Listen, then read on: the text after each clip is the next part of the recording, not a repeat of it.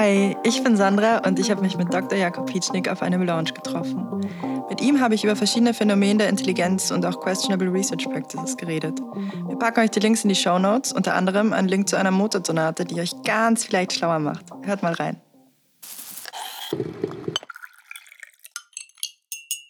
Willst du dich unseren HörerInnen vielleicht kurz vorstellen? Ja, mein Name ist Jakob Pitschnik. Ich arbeite an der Universität Wien und leite da den Arbeitsbereich für differenzielle Psychologie und psychologische Diagnostik. Das heißt, ich beschäftige mich grundsätzlich damit, wie sich Personen und Personengruppen systematisch in ihrem Erleben und Verhalten unterscheiden, wie man das messen kann und insbesondere, wie man kognitive Leistungsfähigkeit, sprich Intelligenz, erfassen kann. Wie bist du denn dazu gekommen? Wusstest du immer schon, dass du Intelligenzforscher werden willst? Nein, äh, so etwas passiert einem. Äh, das äh, war eher ein Zufall. Angefangen hat es damit, dass ich mich für Psychologie interessiert habe und das zu studieren angefangen habe mit dem Ziel, Wirtschaftspsychologie als Schwerpunkt äh, ja, im Endeffekt festzulegen. Ich habe mir vorgestellt, ich werde da den Leuten dann später mal in meinem Leben irgendwas verkaufen im Sinne von Werbepsychologe sein. Bin dann aber während dem Studium draufgekommen, dass ich eine Affinität für Statistik habe, habe mich dann auf Statistik spezialisiert. Das hat mich dann zu einem gewissen Forschungsfokus gebracht. Meine Masterarbeit, da hat mich dann ein äh, ja, damals Lehrender angesprochen, ob ich sie nicht bei ihm schreiben will. Habe ich dann über den Mozart-Effekt verfasst. Und so bin ich schon in das Thema Intelligenz hineingekommen und das ist dann auch später mein Dissertationsthema geworden nicht der Mozart-Effekt, sondern der Flynn-Effekt. Also ich habe mich da von Effekt zu Effekt gehandelt, mehr oder weniger. Und mich hat dann die äh, Intelligenz als Konstrukt, als Eigenschaft, als etwas, das wichtig und grundsätzlich günstig für unsere Life-Outcomes ist, ja, das hat mich da eben angefangen zu faszinieren und dementsprechend bin ich dabei geblieben. Du hast ja jetzt zwei große Effekte angesprochen. Einerseits den Flynn-Effekt und den Mozart-Effekt. Fangen wir mal beim Flynn-Effekt an. Was ist das und was wissen wir? Der Flynn-Effekt äh, beschreibt, ähm, ja, also das nennt man generationale äh, IQ-Testnormverschiebungen. Äh, einfacher kann man sich das vorstellen, äh, als die Frage, ob wir als Bevölkerung schlauer werden über die Zeit hinweg oder ob wir dümmer werden. Das heißt, waren unsere Urgroßelterngenerationen schlauer oder waren die dümmer? Meistens, wenn man äh, Laien und Laien darüber fragt, was glauben Sie, sind wir schlauer geworden als Gesellschaft oder eher dümmer, bekommt man die Antwort dümmer, weil man dazu tendiert, eben über zu interpretieren, wie, der, äh, also wie, wie gewisse negative Auswirkungen, die in Nachrichten zum Beispiel berichtet werden, äh, mit der Intelligenz zusammenhängen. Tatsächlich hat sich das Gegenteil gezeigt. In den letzten 100 Jahren oder so hat die Intelligenz mehrheitlich zugenommen, und zwar auf einer weltweiten äh, Skala. Interessanterweise hat der das schlussfolgernde Denken mehr zugenommen als das Schulwissen sozusagen. Ähm, Wissen ist auch eine Komponente von äh, Intelligenz. Man würde sich ja vorstellen, dass Wissen grundsätzlich leichter veränderbar wäre, weil man schneller daran schrauben kann. Aber es ist tatsächlich dieses schlussfolgernde Denken, das mehr zugenommen hat. Mittlerweile befinden wir uns in einer Phase, wo möglicherweise das Ganze stagniert sich oder sich auch umkehrt. Das ist aber nicht so ganz klar. Also in den letzten 40 Jahren hat sich da irgendwas getan, irgendwas geändert. Das könnte einerseits daran liegen, dass wirklich genuin diese Zunahmen sich zur Stagnation oder vielleicht auch zur Abnahmen verändern. Es könnte eine Funktion von einer negativen Assoziation zwischen Intelligenz gewinnen und psychometrischem G sein. Vereinfacht ausgedrückt äh, beschreibt das so etwas wie eine zunehmende Spezialisierung von der Bevölkerung, also weg vom Generalistentum hin zum Expertentum. Äh, oder aber auch einfach ein Artefakt dessen, dass wir einfach in der Lage sind, jetzt verschiedene Intelligenzdimensionen genauer zu messen. Und wir einfach Dinge sehen, die wir früher nicht sehen konnten, weil wir nicht die geeigneten Testinstrumente zur Verfügung hatten. Mhm. Und glaubst du, Intelligenz ist angeboren oder ist es eher trainierbar? Das sind zwei komplett verschiedene Fragen. Ähm, es gibt eine Anlagekomponente bei der Intelligenz. Darüber gibt es einen Konsensus, äh, darüber ist man sich einig. Aber es gibt natürlich auch eine starke Umweltkomponente bei dem Ganzen. wie viel äh, die Gene jetzt beitragen für die Intelligenz von Personen, das ist unterschiedlich, abhängig von dem Umweltkontext, den man sich ansieht. Das heißt, äh, es gibt Länder, da ist die Erblichkeit von Intelligenz höher und andere Länder, bei denen ist die Erblichkeit von Intelligenz niedriger. Das ist überraschend, vielleicht wenn man es das erste Mal hört, warum ist das in einem Land höher, warum ist das in einem anderen Land niedriger? Naja, äh, das hängt mehr oder weniger mit der Fairness unserer Umwelt zusammen. Weil äh, man sieht zum Beispiel auch in systematischen Untersuchungen, dass in Ländern, die egalitärer sind, das heißt, wo Menschen eher gleiche Chancen haben, die äh, Erblichkeit höher ist als in den Ländern, die weniger egalitär sind. Das heißt, wo es eher so nepotistische Strukturen gibt. Und auch das ist ein bisschen kontraintuitiv. Aber da muss man sich vor Augen halten, was Erblichkeit von Intelligenz eigentlich bedeutet. Naja, was bedeutet das? Das bedeutet, wie stark es davon abhängt, ob ich gefördert werde oder nicht, ob ich meine Intelligenz ausprägen kann oder nicht. Also quasi das Inverse von der Anlagekomponente. Stellen wir uns vor, wir haben Personen in einem komplett egalitären Land, ein ideales Land, da bekommt jeder, oder eine Umwelt, muss ja kein Land sein, äh, da bekommt jeder und jede, die geboren äh, wird, ideale Voraussetzungen. Jeder und jede wird so gefördert, wie er oder sie das braucht. Alle bekommen eine optimale Möglichkeit, ihre Intelligenz zu entwickeln. Schließlich und endlich. Was bedeutet das? Das bedeutet, dass wir im Endeffekt trotzdem noch Unterschiede zwischen Personen bezüglich ihrer Intelligenz feststellen äh, werden. Und alle diese, äh, diese Unterschiede, die noch existieren, sind nur mehr durch die Erblichkeit bedingt weil ja alles andere mehr oder weniger gleich ist. Alles andere ist optimal. Die Umwelt hat uns optimal beeinflusst. Deswegen ist alles, was um, äh, übrig bleibt, Erblichkeit. Auf der anderen Seite, wenn wir uns ein Land vorstellen, äh, wo es sehr stark davon abhängt, ob ich zum Beispiel zur Schule gehen kann, wenn, weil meine Eltern sich das leisten können, oder ich muss äh, zum Beispiel, äh, wie das in einigen, einigen Gesellschaften der Fall ist, zu Hause bleiben und am Feld äh, helfen, weil äh, sonst die Familie kein Auskommen hat, naja, dann kann ich meine Fähigkeiten wohl nicht so entwickeln wie eine andere Person, die vielleicht aus einem reichen Haus kommt und schon zur Schule gehen kann. Dann spielt Erblichkeit eine sehr geringe Rolle, also die Erblichkeit wird sehr niedrig. Das ist ein bisschen kontraintuitiv, äh, aber äh, schließlich und endlich logisch. Was man auch bedenken muss, Erblichkeit bedeutet nicht, dass ein Merkmal deswegen unveränderbar ist. Man kann es trotzdem verändern, man kann es trotzdem äh, durch ja, Stimulation, äh, Training, wenn man so will, äh, beeinflussen. Das führt uns jetzt zum zweiten Punkt, Trainierbarkeit von Intelligenz. Intelligenz ist im Erwachsenenalter sehr schwer trainierbar oder eigentlich gar nicht. Also das ist gelaufen. Also ab dem Zeitpunkt 18 äh, Jahre plus äh, ist Intelligenz eigentlich nicht mehr trainierbar. Man kann in der Kindheit durch ähm, kognitives Training ein bisschen was bewirken. Das heißt, wenn, wir, wenn wir jetzt so über Ergebnisse in formalen IQ-Testverfahren reden, grundsätzlich ist es aber deswegen nicht falsch, auch wenn man keine positiven Einflüsse auf die Intelligenz per se bekommt, äh, sich kognitiv zu betätigen, weil es einerseits Auswirkungen hat darauf, wie zum Beispiel wie lebenszufrieden Personen sind, wie gesund Personen sind, teilweise sogar darauf, äh, wie lang sie leben. Andererseits haben sie auch einen protektiven Effekt vor kognitivem Decline. Also kognitiver Decline bedeutet Abnahme von kognitiven Fähigkeiten. Das passiert oft so bei älteren äh, Herrschaften, äh, so insbesondere nach Pensionsantritt. Dann kommt es dazu, dass ähm, kognitive Fähigkeiten abnehmen können. Wenn man sich kognitiv betätigt, dann ist es sicher protektiv. Das heißt, man kann nicht erwarten, dass man durch dieses Training äh, seine Leistung verbessert, aber man kann immerhin verhindern, dass sie drastisch abnimmt, bis zu einem gewissen Grad. Ein Begriff ist da jetzt in deiner Antwort auch gefallen, nämlich Ergebnisse in IQ-Testverfahren.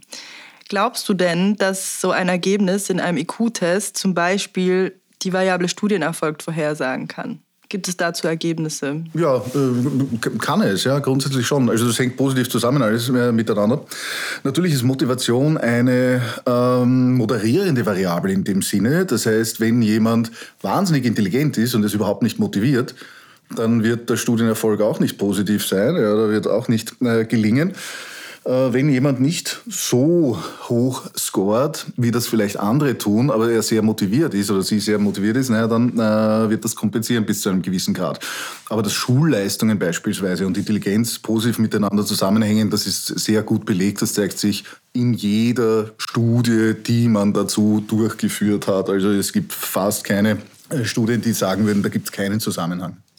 Du hast 2021 ein Buch geschrieben, Intelligenz, wie klug sind wir wirklich? Das werden wir auch in die Show Notes packen. Ähm, und da hast du ein Kapitel, das heißt, auf die Größe kommt es nicht an. Was meinst du damit und worum geht es da? Ja, da geht es um die Gehirngröße. Äh, es ist eine, ähm, eine lang schon währende Annahme, dass die Größe des Gehirns etwas mit der Intelligenz von Menschen zu tun hat. Äh, also quasi seitdem man erkannt hat, dass das Gehirn der Sitz der Intelligenz ist äh, oder der Sitz dessen, äh, was wir als Denken verstehen, wird das im Prinzip angenommen. Das ist übrigens nicht immer so gewesen. Also früher hat man sich gedacht, dass das Gehirn möglicherweise dazu da ist, dass man Nasensekret produziert oder dass es eine Art Polster ist, damit man, wenn man einen im Kopf kriegt mit einem, äh, mit einem Knüppel, ähm, dass es einem da quasi so, dass es so eine federnde, abfedernde Wirkung hat. Äh, nichtsdestoweniger, äh, die erste wissenschaftlich publizierte Notiz, die ich dazu kenne, ist aus dem Jahr 1837, mir scheint.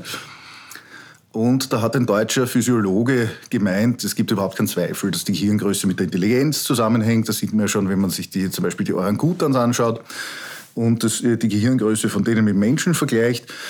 Äh, ganz so einfach ist es ja, ist es ja nicht äh, zwischen Spezies.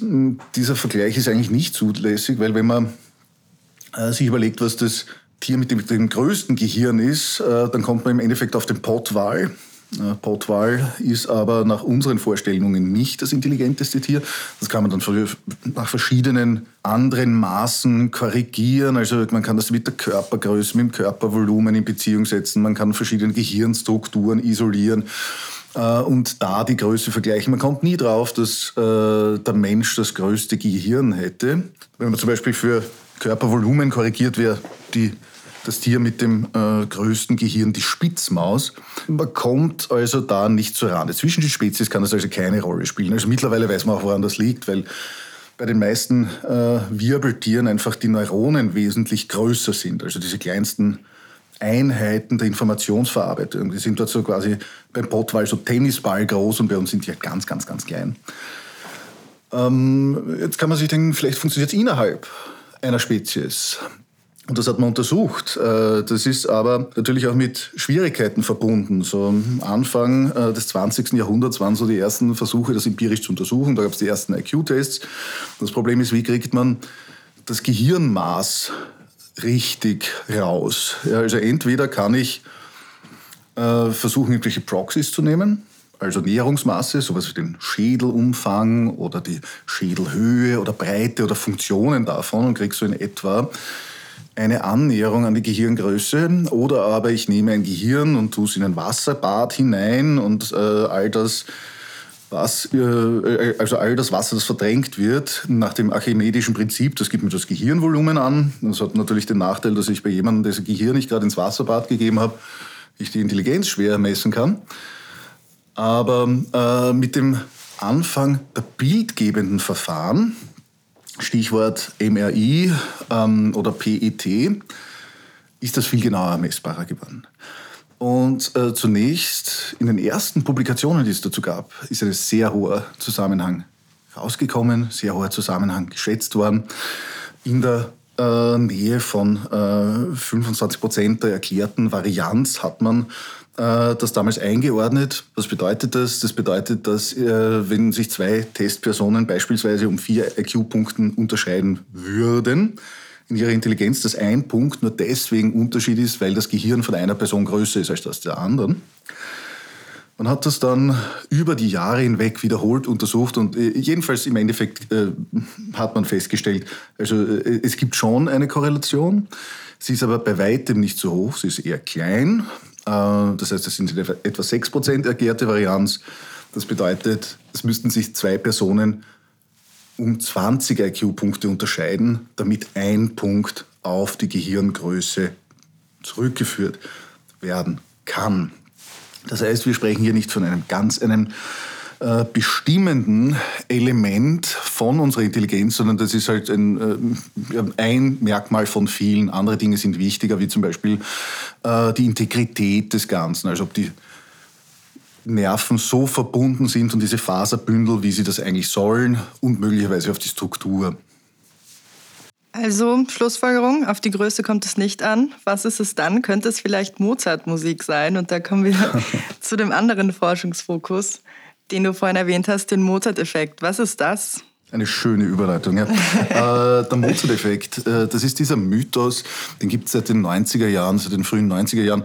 Ähm, äh, die Idee, dass Mozarts Musik in irgendeiner Weise Einfluss auf die kognitive Leistungsfähigkeit hat, den gibt es quasi in zwei, in zwei Arten oder zwei Spielrichtungen. Das eine ist das, was in den äh, populären Medien darüber berichtet wurde und immer noch wird. Das andere ist das, was äh, ursprünglich an wissenschaftlichen, äh, an wissenschaftlichen Befunden äh, dahinter stand. Fangen wir vielleicht äh, an mit den wissenschaftlichen Befunden. Es gab 1993 eine Studie äh, von äh, drei US-amerikanischen Forscherinnen. Diese Studie ist in Nature veröffentlicht worden, also ein ganz ein ähm, tolles und, und populäres und, und riesengroßes Journal, wo jeder gerne rein will und es viel gelesen wird. Und die haben dort beschrieben, dass bei 36 Studierenden denen sie eine ganz bestimmte Mozart-Sonate vorgespielt haben, nämlich Köchelverzeichnis 448 für zwei Klaviere in D-Dur, Allegro con Spirito, dass, sie, ähm, dass die dann bei Raumvorstellungstests kurz nachdem sie das gehört haben, besser gewesen sind, als wenn sie in Stille gesessen sind für die gleiche Zeit oder irgendein minimalistisches Musikstück von Philipp Gleis gehört haben. Das hat ein Reporter dann gelesen, ähm, ein gewisser Herr Alex Ross, und hat in der New York Times dann äh, das so interpretiert, äh, in einem Kommentar, dass er geschrieben hat, unsere Studierenden könnten schlauer werden, wenn sie Mozarts Musik hören, bevor sie Prüfungen machen. Also er hat gemeint, das sollten sich alle prospektiven Studierenden anhören, damit sie bei den SATs, also diesen amerikanischen Schuleignungstests, äh, antreten, äh, sollen sich das anhören, damit sie, damit sie dort äh, höher, äh, höhere Testscores bekommen. Und das hat sich so stille postartig weiter verbreitet. Dann kam irgendwann einmal wer daher und hat gesagt, ja, das macht Kinder auch schlauer und das macht permanent schlauer insbesondere, obwohl von Kindern oder Permanenz äh, überhaupt nicht die Rede war bei dieser, dieser ursprünglichen Studie. Und dann gab es schließlich einen findigen äh, Musiklehrer, also ein Cello-Lehrer meiner meines Wissens nach, der überhaupt nichts mit Wissenschaft zu tun hatte und der hat sich den äh, Begriff Mozart-Effekt schützen lassen. Als eingetragene Marke und hat angefangen, Mozarts Musik zu verkaufen für kleine Kinder, damit sie schlauer werden. Und da gab es verschiedene Zusammenstellungen, die er propagiert hat. Also Mozart in the morning, Mozart in the afternoon, Mozart in the evening, Lullaby äh, with Mozart und so weiter und so fort. Und das hat sogar so weit geführt, dass in Georgia äh, der Gouverneur 1998 äh, einen Posten ins Budget des Bundesstaats reklamiert hat, äh, der nur dafür da war, also es waren 100.000 Dollar, äh, der war dafür bestimmt, dass werdende Mütter alle eine Gratis-CD mit Mozart-Musik bekommen, damit die Kinder dann besonders schlau werden. Und in Florida sind nur mehr Kindertagesstätten vom Staat gefördert worden, wenn sie den Kindern jeden Tag mindestens eine Stunde klassische Musik vorgespielt haben. Ob es das heutzutage noch gibt, weiß ich nicht. Jedenfalls ist es ähm, natürlich ein bisschen eine, eine absurde Sache. Es hat sich äh, das basiert auf überhaupt keiner äh, glaubhaften Forschung oder Forschung im Allgemeinen. Ähm, auch diese Bilder, die man kennt von äh, Müttern, die ihre, also oder werdenden Müttern, die sich irgendwelche Kopf Kopfhörer auf ihre Bäuche drauflegen, damit dann vielleicht das, der Fötus schon einen positiven Mozart-Effekt bekommt. Ähm, das ist natürlich absurd, aber es gibt auch andere Ideen. Es gibt da Kläranlagen, in die äh, wird Mozart-Musik eingeleitet. Die klären jetzt angeblich besser. Da gibt es eine in Nordrhein-Westfalen und eine auch irgendwo in Österreich.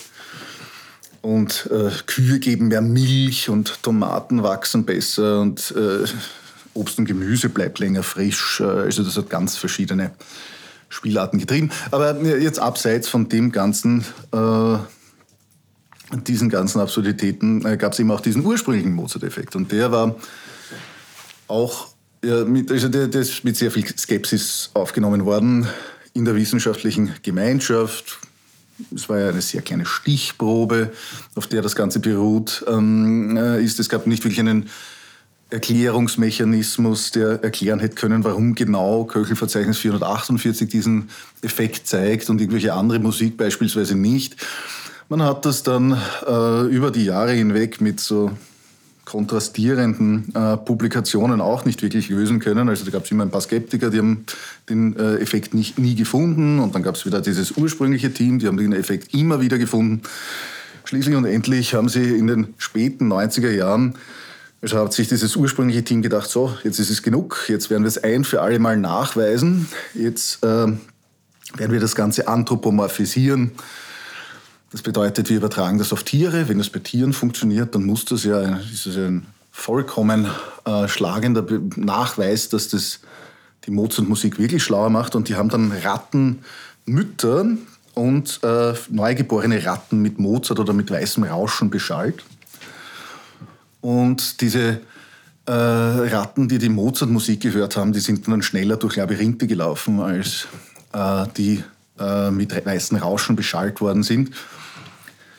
Das äh, wurde dann aber auch wiederum äh, mit Skepsis aufgenommen, denn äh, man hat dann der, ja, den, den Autorinnen mitteilen müssen, dass Rattenföten taub sind und deswegen können sie gar keine Mozart-Musik hören. Und das Rattenohr anders aufgebaut ist als das menschliche Ohr und die kriegen dann äh, nur in etwa 30 Prozent der Noten überhaupt mit, die da gespielt werden. Und das ist dann ein, im Endeffekt in ein bisschen eine kleinliche äh, Streiterei darüber ausgebrochen, ob sie jetzt 30 Prozent der Noten hören oder 50 Prozent. Auf jeden Fall hat man in einer rezenten Meta-Analyse sehen können, oder es ist eigentlich eine gar nicht mehr so rezente Meta-Analyse. Äh, es hat sich in einer Meta-Analyse auf jeden Fall gezeigt, dass da nichts dran ist. Also der, auch dieses wissenschaftliche Ergebnis, das dürfte ein Zufallsbefund gewesen sein. Und all das, was übrig bleibt, wenn man den Zufallsbefund mehr oder weniger subtrahiert, ist ein gewisser Effekt von Aktivierung. Der tritt deswegen auf, weil Personen, die beispielsweise zehn Minuten lang in Stille sitzen, im Vergleich zu denen, die zehn Minuten lang Mozarts Musik hören, einfach gelangweilt sind. Und wir wissen, dass gelangweilte Personen nachher auf Testaufgaben einfach schlecht abschneiden, weil sie kognitive Stimulation vermissen. Du hast jetzt ganz eindrücklich demonstriert, was auch von Seiten der Medien schiefgehen kann, wenn, wenn solche wissenschaftliche Arbeiten gelesen werden. Allerdings gibt es auch Probleme innerhalb der Wissenschaft, wenn Studien durchgeführt werden. Das Ganze nennt man Questionable Research Practices, die durchgeführt werden. Was ist das? Kannst du uns da kurz was drüber erklären und wie kann man das umgehen? Ja, questionable Research Practices, das ist ein Begriff, unter dem fasst man das zusammen, was äh, Forscherinnen machen können, um ihre ja, also ihren, ihren, ihren, den Erfolg meinetwegen ihres, ihres Untersuchungsdesigns oder Experiments zu maximieren. Äh, um in weitere Folge auch publiziert zu werden. Äh, kurz umrissen, äh, erfolgreiche Experimente werden eher publiziert als nicht erfolgreiche Experimente. Das ist wohl bekannt und das liegt einfach daran, dass man halt auch keine langweiligen Nachrichten im Wissenschaftsbereich lesen will. Das heißt, wenn man ein erfolgreicher Wissenschaftler oder eine erfolgreiche Wissenschaftlerin werden will, muss man irgendwelche tollen Ergebnisse publizieren. Die werden dann auch gelesen und die werden auch zitiert und die werden dann großartig publiziert und dementsprechend kriegt man auch einen besseren, besseren Job oder wird Professor oder äh, kriegt eine Gehaltserhöhung und so weiter und so fort. Nun ähm, liegt man aber halt auch als Forscherin nicht immer richtig, äh, wenn man insbesondere ein neues Phänomen untersucht. Wenn man etwas exploriert, kann es sein, dass man falsch liegt. Und wenn man falsch liegt und man hat das Ganze äh, ordentlich durchgeführt, äh, die Untersuchung, dann kommt raus, dass der Effekt, den man vermutet hat, nicht da ist. Und das ist ungünstig für jemanden, der publizieren will, weil sich das so schlecht publizieren lässt. Und es gibt insbesondere in der empirischen Forschung verschiedene Wege, gewisse Untersuchungen durchzuführen, auch im Nachhinein mehr oder weniger kreativ umzugehen mit den Daten, die man erhalten hat und dadurch ein unerwartetes Ergebnis in ein erwartetes oder ein unspektakuläres Ergebnis in ein spektakuläres Ergebnis zu verwandeln. Und das äh, erhöht einerseits die Chance von einem selber, dass man publiziert wird und auch viel Aufmerksamkeit erregt und auch wieder seinen Job äh, verbessern kann.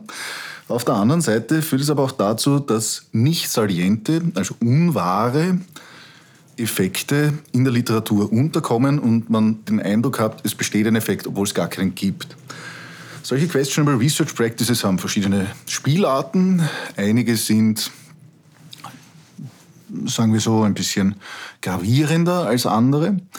Äh, die, am, Ende des Kontinuums liegt, ist mehr oder weniger Betrug. Also äh, Wissenschaftsbetrug, man erfindet Daten selber, um einen Effekt zu belegen, den es gar nicht gibt oder den es vielleicht schon gibt, aber auf jeden Fall erfindet man Daten.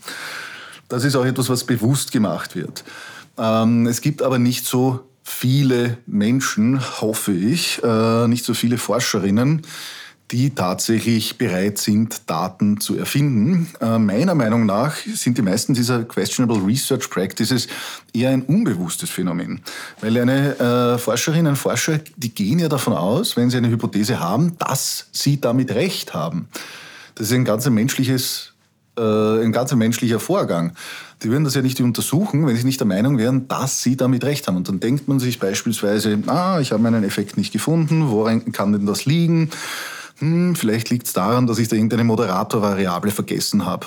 Und dann äh, versucht man eine Serie von Moderatorvariablen aus, bis man zu einem kommt, wo sich das Ergebnis wirklich so ändert, wie man sich das vorgestellt hat. Und siehe da, man hat endlich den Effekt, kommt sich selbst bestätigt vor und publiziert guten Gewissens, dass ein gewisser Effekt existiert, obwohl es ihn eigentlich gar nicht gibt. Äh, das heißt, Questionable Research Practices sind subtile Phänomene, größtenteils zumindest, die auf ja, äh, im Endeffekt äh, selektiv äh, gefunden werdenden ähm, sogenannten Flukish Findings beruhen, das heißt Zufallsergebnissen beruhen. Was kann man nun dagegen machen? Äh, naja, man kann sich selber beschränken als Forscher, als Forscherin indem man sich festlegt, bevor man die eigene Studie durchführt, was man genau machen wird. Das kann man zum Beispiel mit einer sogenannten Präregistrierung machen. Das heißt, ich schreibe fest, öffentlich einsehbar, welche Analysen ich für ein gewisses, ähm, eine gewisse Untersuchung anwenden werde, wie genau ich dabei vorgehen werde und man legt minutiös den Ablauf fest. Das heißt, dass man kann nachher auch nicht mehr abweichen, dass man sagt, gut, ich rechne jetzt statt einer äh, Varianzanalyse mit Post-Hoc-Test, eine äh, Varianzanalyse mit Kontrasten oder ich verwende eine Korrekturmethode statt einer anderen Korrekturmethode oder ich verwende einen zusätzlichen Moderator oder ich verbinde Te Versuchsgruppen oder Kontrollgruppen oder teile die beliebig auf.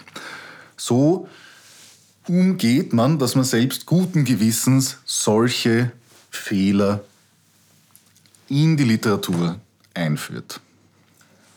Und auf der anderen Seite, wenn Laien oder Laienen in der Zeitung zum Beispiel über eine Studie lesen, was kann einem so einen kleinen Hinweis darauf geben, dass das nicht ganz koscher ist vielleicht? Gibt es da so ein paar Indikatoren? Ja, äh, es gibt verschiedene Gründe dafür, warum in einem, äh, einem populären Outlet jetzt, also in einer Zeitung, einer Zeitschrift, äh, einer Zeitschrift oder sonst irgendwo, etwas äh, äh, drinnen steht, was so nicht richtig ist. Also da kann es an verschiedenen, äh, verschiedenen Stellen des Prozesses der Kommunikation zwischen, zwischen Wissenschaftlerin und Journalistin ähm, Missverständnisse geben. Teilweise ist es sicher auch darauf zurückzuführen, dass sehr mitunter reißerisch geschrieben werden muss. Ähm, woran erkennt man, dass ein Ergebnis äh, wahrscheinlich nicht stimmt? Naja, eine Faustregel ist, wenn etwas klingt, äh, zu gut klingt, um wahr zu sein, dann ist es meistens einfach nicht wahr. Äh, das lässt sich beispielsweise auf den Mozart-Effekt umlegen. Ja, also das ist etwas, was einem eigentlich der gesunde Menschenverstand nahelegen muss, dass das relativ wenig äh, wenig plausibel ist, dass Mozarts Musik wirklich Kinder nachhaltig schlauer machen würde, nämlich das einfache Hören von Mozarts Musik. Auf der anderen Seite ist natürlich auch da das Problem, es klingt halt auch so äh, toll, es ist so wünschenswert. Also es wäre es wär so schön, wenn es stimmen würde. Vielleicht hat man da vielleicht auch als äh, Leser, Leserin einen gewissen Confirmation Bias, den man unterliegt. Aber es gibt natürlich auch andere Red Flags. Das sind solche Dinge wie, wie, wie Stichprobengrößen. Äh, wenn eine äh, Untersuchung an ganz, ganz wenigen Teilnehmerinnen durchgeführt wurde, äh, naja, dann dann ist es äh, relativ klar, dass diese Ergebnisse nicht stabil sein können, bis sie nicht an einer größeren Stichprobe repliziert wurden. Das heißt, too good to be true und Stichprobengröße erstmal Das sind schon die ersten zwei Dinge, ja. Okay, ähm, und zum Publikationsprozess, das ist ja jetzt auch schon wieder gesagt, dass es für AutorInnen oder WissenschaftlerInnen wahnsinnig wichtig ist, dass man publiziert wird und so weiter. Wir haben jetzt schon in den letzten Folgen so ein bisschen gehört, wie das funktioniert. Und zwar schreibt man ein Paper, man sucht sich ein Journal aus, man reicht es ein und dann wird drüber geschaut und dann wird bestenfalls publiziert. Es gibt ja auch die andere Seite. Es gibt EditorInnen, es gibt ReviewerInnen. Ich weiß, dass du da integriert bist in diesem System. Magst du uns darüber mal ein bisschen was erzählen? Was, was macht man denn als Editor? Was macht man als Reviewer? Wie kommt man dazu? Ja, das entwickelt sich über die Zeit. Also, das, wenn man anfängt, eine Dissertation zu schreiben, dann ist man mal damit beschäftigt, Dinge zu publizieren. Man ist aber in der Scientific Community noch nicht bekannt und nicht bekannt für ein gewisses Forschungsfeld und auch nicht gut vernetzt.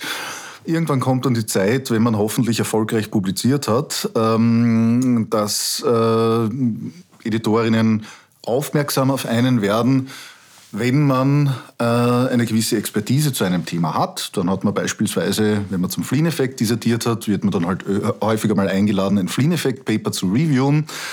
Und wenn man dann schließlich und endlich ein äh, Standing in dem Feld erreicht hat, also hat man schon etliche Reviews gemacht und kennt schon viele Personen, dann wird man in Editorial Boards oder äh, als Associate Editor oder Editor in Chief oder was auch immer eingeladen, um bei ähm, dem Veröffentlichungsprozess mitzuwirken. Was man dazu wissen muss, ist, äh, dass das mehrheitlich äh, gratis erfolgt. Das heißt, Reviewerinnen kriegen nichts für ihre Arbeit. Das ist ein Problem äh, im wissenschaftlichen Prozess, weil Forscherinnen sind nicht gerade unterbeschäftigt, die wollen ihre Papers schreiben, die müssen ihre Lehrveranstaltungen halten, die müssen Grants einreichen und, und, und. Und dann äh, kommen dann irgendwelche Anfragen daher, man solle doch jetzt bitte für gratis eine gewisse Arbeit machen. Man macht das dann doch äh, aus verschiedenen Gründen äh, oder manchmal mehr, manchmal weniger. Äh, am Anfang der Karriere ist es natürlich nicht schlecht, wenn man im Lebenslauf drinnen stehen kann, äh, haben kann. Äh, man hat für so und so viele Journals gereviewt. Das ist die eine äh, vielleicht ein bisschen egoistische Seite des Ganzen. Äh, andererseits bekommt man ja doch auch aus seinem eigenen Forschungsfeld Neuigkeiten relativ schnell mit, was was recht nett ist. Man hat auch ein bisschen so die Chance, ein bisschen das selber zu gestalten. Nur äh, das sind halt ein bisschen idealistische Annahmen und die konfligieren mit den anderen Aufgaben, die man zu erledigen hat. Ähm, wenn man dann Editor, Editorin ist, dann fällt einem die Aufgabe zu, auch Personen einzuladen, Reviewerinnen zu benennen und bitten, äh, beim Review-Prozess mitzuwirken, die die entsprechende Expertise haben, um ein Paper zu begutachten. Äh, dafür kriegt man in der Regel auch nichts. Es gibt manche Verlage, die zahlen dann wenigstens dem Associate Editor und dem Editor Chief in Chief ein bisschen was, aber es ist mehr oder weniger eine, eine gewisse Aufwandsentschädigung. Das ist aber auch wieder so ein ähm, Academic Esteem Factor. Das heißt, äh, irgendwo Editor zu sein, ist für die Reputation gut, ähm, ist für, wenn es spezifische Journals ist, äh, ist auch für die, das Mitgestalten in dem eigenen Feld gut. Und ähm, es, es hilft auch, zum Beispiel, wenn man sich um Anträge, Forschungsförderungen und dergleichen äh, bemüht, äh, dort ähm, ein entsprechendes Auftreten zu haben. Eine der größten Herausforderungen in der letzten Zeit beim Reviewing ist es, als Editor Reviewerinnen zu finden. Weil das ist ja, wie ich gerade beschrieben habe, gar nicht so attraktiv. Es ist viel Arbeit und man kriegt nichts dafür, im Wesentlichen. Und wenn man sich vor Augen hält, dass äh, die Anzahl der wissenschaftlichen Journalartikel, die publiziert werden, in den letzten 40 Jahren oder so äh, exponentiell gestiegen sind. Das heißt, 2015 herum waren es etwa 8 Millionen ähm, Artikel, die jedes Jahr rausgekommen sind. Gleichzeitig wissen wir von der UNESCO, es gibt in etwa 7,5 Millionen äh, Forscherinnen weltweit. Da merkt man, dass die Personaldecke notwendigerweise dünn ist, weil man braucht Personen, die qualifiziert sind zu reviewen. Die müssen gerade zu dem Zeitpunkt, zu dem man sie braucht, auch Zeit haben. Und sie müssen grundsätzlich bereit sein, das Thema zu reviewen und für das spezifische Journal zu reviewen, um das es geht. Weil auch das spielt rein. Nicht jede Zeitschrift hat die gleiche Reputation. Zeitschriften, die eine höhere Reputation haben, finden leichter jemanden zum Reviewen. Zeitschriften, die nicht so eine hohe Reputation haben, da findet man als Editorin schwieriger Reviewerinnen. Das heißt, es ist ein ähm, ganz schön äh, ein ganz schön schwieriger Prozess und äh, einer, der auch in irgendeiner Form Reform bedarf. Äh, man hat sich darüber Gedanken gemacht und macht sich natürlich ständig Gedanken, wie man das reformieren könnte. So richtig, richtige, das richtige Allheilmittel ist noch nicht gefunden worden. Äh, ich gehe davon aus, dass die Journals niemals Menschen dafür zahlen werden, zu reviewen. Ähm, das ist, glaube ich, denen, äh, ja, das ist in dem Geschäftsmodell nicht vorgesehen, sagen wir mal so. Äh, es gibt aber jetzt ein, einige Publisher, die ähm, so eine Art, eine Art Kompensation durch durch, durch Gutscheine für, für Article Processing Charges ähm, äh, zu installieren versuchen. Das heißt, für jede Review, die man, dort, äh, die man dort macht, kriegt man einen gewissen Gutschein für einen gewissen Betrag. Den muss man dann weniger zahlen, wenn man das nächste Mal bei dem entsprechenden Journal was einreicht und publiziert und das als Open Access Artikel erscheinen lassen will. Also das ist so ein Incentive, das aber auch, glaube ich, nur bedingt motiviert drei Punkte, äh, die mir dabei aufgefallen sind. Du hast einerseits gesagt, Reviewerinnen bekommen kein Geld, hast es jetzt aber selber schon angesprochen, das Geschäftsmodell und man kriegt dann einen Gutschein, wenn man selbst einreicht. Also die Frage, kostet Publizieren was oder ist es auch gratis? Und wer zahlt es? Mhm. Ja, da da gibt es verschiedene äh, Geschäftsmodelle dazu. Äh, der klassische, das klassische Modell ist das Subscription Model. Das heißt, äh, der Autor, die Autorin zahlt nichts und äh, Universitäten kaufen äh, Abonnements bei den jeweiligen Zeitschriften und dadurch finanzieren sich diese Zeitschriften. Dann gibt es einen, ja, einen, den, den modernen Open Access Weg. Das heißt, diejenigen, die das Ganze lesen möchten, müssen nichts zahlen. Es ist frei zugänglich. Dafür zahlen die Autorinnen, äh, wenn sie das Ganze, äh, wenn sie ein Paper publizieren, einen gewissen Betrag, also das bewegt sich in der Regel so zwischen 1.500 und ein bisschen mehr äh, Dollar. Die bezahlen diesen Betrag, damit, wenn dieser Artikel angenommen wird. Das zahlen natürlich die Autorinnen nicht selber, sondern das zahlen in der Regel die Universitäten, die dahinter stehen. Also die Universität Wien beispielsweise hat mit sehr vielen Journals dankenswerterweise ein Übereinkommen, wo das übernommen wird, beziehungsweise kann man beim Open Access, äh, Open Access Office in äh, Wien, äh, an der Uni Wien, kann man beantragen, wenn so ein Journal nicht drinnen sein würde. Diese Journals müssen aber gewisse Qualitätsstandards erfüllen. Also es ist nicht so, dass man da einfach überall publizieren dürfte, sondern es wird schon geschaut, ob diese Journals eine gewisse, eine gewisse Qualität haben. Und dann gibt es noch so eine, so eine Art Hybridform. Es gibt auch äh, Publisher, die haben Journals, ähm, bei denen verkaufen sie Subscription, äh, Subscriptions. Gleichzeitig lassen sie aber Autorinnen zahlen, wenn die wollen, dass der Artikel Open Access wird. Also das sind dann bei Elsevier beispielsweise, wenn ich jetzt das richtig im Kopf habe, so um die 3000 Dollar.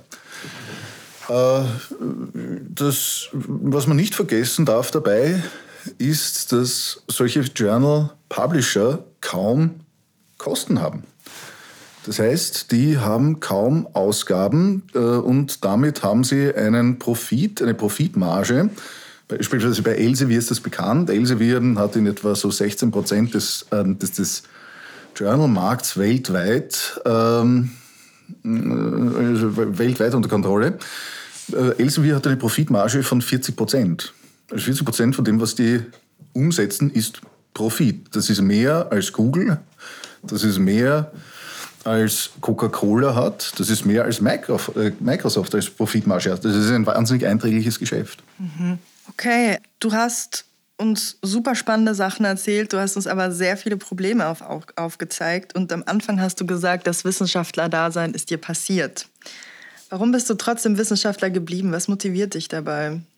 Es ist einfach intrinsisch wahnsinnig befriedigend. Äh, na, intrinsisch befriedigend, das ist falsch ausgedrückt. Äh, man muss schon in, intrinsisch ähm, äh, motiviert sein, aber es ist, es ist wahnsinnig befriedigend äh, zu sehen, wie man äh, durch eigene Forschung Dinge, Erkenntnisse ähm, äh, belegen kann, neue Erkenntnisse äh, gewinnen kann. Es ist einer der, der, der, Reize oder der ganz großen Anreize für mich in der Forschung, in die Forschung zu gehen und in der Forschung zu bleiben, war auch einfach, dass ich jeden Tag was nicht nur was Neues lernen kann, sondern ich muss es machen. Also wenn ich nichts Neues lerne, äh, dann werde ich irgendwann nicht, nicht mehr großartig publizieren, dann stagniere ich, mache immer den, den, das Gleiche, ähm, dann höre ich auf, äh, gut zu sein. Äh, und diese Notwendigkeit, immer was Neues zu tun, auch wenn das in meinem eigenen Interessensfeld liegt, äh, das ist, das ist ein enormes Privileg. Und es ist auch ein Privileg, sich da in einer äh, in, in, einem äh, Arbeitsfeld zu befinden, wo man sich mehrheitlich selber aussuchen kann, was man macht. Weil es schreibt mir niemand vor, dass ich über Intelligenz forschen muss. Ich forsche über Intelligenz, weil ich gerne über Intelligenz forsche. Und das ist doch wahnsinnig schön. Man braucht ein dickes Fell, man braucht wahnsinnig, äh, wahnsinnige Resilienz und braucht eine hohe Frustrationstoleranz. Aber es lohnt sich, zumindest für mich. Was wünschst du dir für die Zukunft der Wissenschaft? Ich würde mir wünschen, dass Grundlagenforschung mehr gefördert wird, dass Nachwuchs mehr gefördert wird. Ich wünsche mir auch einige spezifische Sachen, äh, die mit dem Personalrecht äh, zusammenhängen an äh, österreichischen Universitäten. Ich würde mir wünschen, dass es junge Menschen, dass die mehr Unterstützung bekommen und es ihnen ermöglicht wird, wenn sie interessiert sind, in das Feld hineinzugehen. Das ist meine ganz große, mir ein ganz großes Anliegen. Danke, Jakob, für dieses schöne Gespräch. Gerne. Konzept ich, also Sandra Oberleiter, Beatrice Schreier, Gabriel Appelskorzer, Stefanie Stampfer und Johanna Stoll. Production Sandra Oberleiter, Beatrice Schreier und Gabriel Appelskorzer. Post-Production und Musik Gabriel Appelskorzer. Graphic Design Fabian Bodensteiner.